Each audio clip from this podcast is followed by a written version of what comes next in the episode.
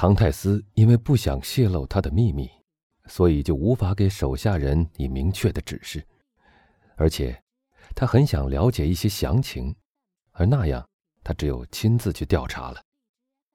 上次他在里沃纳照镜子以后，便很放心了，知道绝不会有被人认出的危险。况且他现在可以随心所欲地打扮自己。于是，在一个晴朗的早晨。他的游艇后面跟着那艘小帆船，勇敢地驶进了马赛港，不偏不倚地在那个值得纪念的地点前面抛了锚。那就是他终生难忘的那一夜。当他被兵携上船，被押解到伊夫堡去的那个码头，当看到一个宪兵驾着一艘简易船驶来的时候，唐泰斯不由得打了一个寒战。但凭借他和法利亚相处时所获得的那种自持力，他冷静地拿出了他在里沃纳买来的英国护照。当时，英国护照在法国比我们本国的护照更受尊重，所以，凭借那个外国护照，唐泰斯毫无困难地上了岸。当唐泰斯走在卡尼班利街上的时候，第一个引起他注意的是一个法老号上的船员。这个人曾在他手下干过。埃德蒙一看见这个人，就大声叫住了他，想借此对自己外表上所起的变化做一番精确的考验。他径直地向他走过去，提出了许多问题，一边问，一边小心地观察那人的面部表情。但不论从言谈上或神色上，都一点也看不出对方似乎认识眼前同他谈话的这个人。唐泰斯给了那水手一枚金币，以答谢他提供的情况，然后继续向前走去。但他还没走出几步远，就听到那个人又追上了他。唐泰斯转过身去：“对不起，先生。”那个诚实的人几乎上气不接下气的说道：“我想是您弄错了，您本来是想给我一个四十苏的饺子，而您却给了我一个双拿破仑。”谢谢你，我的好朋友。看来我是有点弄错了，但你的这种诚实的精神该受到奖赏。我再给你一个双拿破仑，请你拿去和你的同伴们一起为我的健康干一杯吧。那水手惊诧不已，甚至都没想到谢谢一声艾德蒙，只带着说不出的惊讶凝视着他那逐渐远去的背影，最后。他深深的吸了一口气，再看一看他手中的金币，回到了码头上，自言自语的说：“这是印度来的一个大富翁。”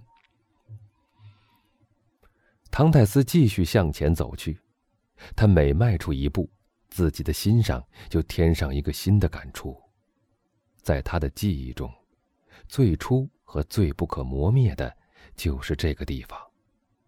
他所经过的每一棵树、每一条街，都无一不唤起他对那亲切而真爱的往事的回忆。当他走到诺里史路的尽头，望见梅朗巷的时候，他感到双膝在发抖，差一点跌倒在一辆马车的车轮下。最后，他终于走到了他父亲从前住过的那座房子前面。那善良的老人所喜欢的牵牛花和其他花木，以前曾盘绕在他窗前，现在一看那座房子的上面，什么都不见了。唐泰斯靠在一棵树上，对那座可怜的小房子凝视了许久，然后他才走到门口，问这座屋子是否有空余房间出租。虽然得到了否定的答复。他还是热切的恳求允许他去看一下六楼上的那些房间。看门人就上去问那两个房间的房客，是否允许一个陌生人来看一下房子。房客是一对刚在一星期以前结婚的青年夫妇。唐泰斯看着他们，深深的叹了一口气。这层楼只有这两个小间。房间里已找不到一点儿老唐泰斯留下的任何痕迹了，连墙纸都与以前不同了。旧时的家具，在他的童年时代是这样的熟悉，一桌一椅都深深的刻在他的记忆里，现在却都不见了，只有四面的墙壁依然如旧。眼前这对居民的床，仍然放在这个房间以前那个房客放床的老地方。埃德蒙虽极力抑制着自己的感情。但当他一想到那个老人曾躺在这个位置，突然的呼唤着他的儿子的名字而断气时，他的眼睛里不由自主的涌满了泪水。那对青年夫妇看到这位面色严肃的人泪流满面，觉得很惊奇，但他们感到他的悲伤里有一种庄严的滋味，就克制住自己不去问他。他们让他独自发泄他的悲哀。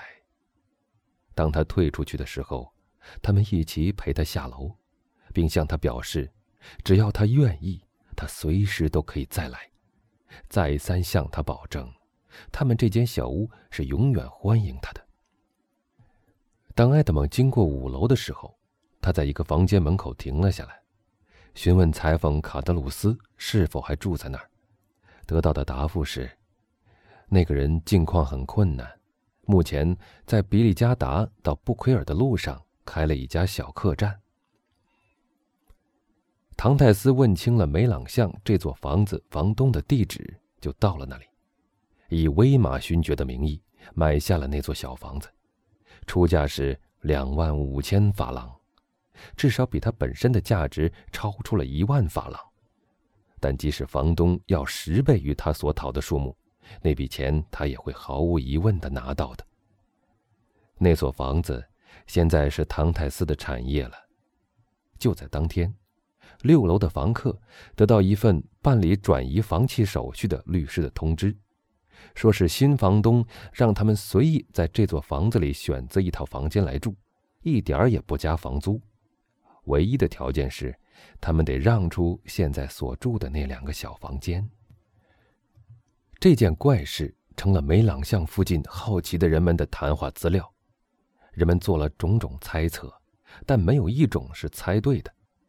而使人们最为惊奇的，并使一切推测都落了空的，是这位曾在早晨去访问过梅朗巷的怪客，傍晚时，竟有人看到他在加泰罗尼亚人住的小村庄里散步，后来，走进了一个穷苦的渔夫的茅舍里。在那里消磨了一个多钟头。他所询问的人不是已经去世，就是在十五六年前就离开了。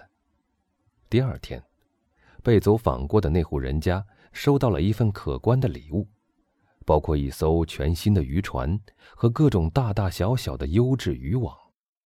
收到这份厚礼的人家自然很欢喜。很高兴能向这位慷慨的次主表示他们的谢意，但他们看到他离开茅屋以后，只对一个水手吩咐了几句话，便轻轻地跃上马背，顺着埃克斯港离开了马赛。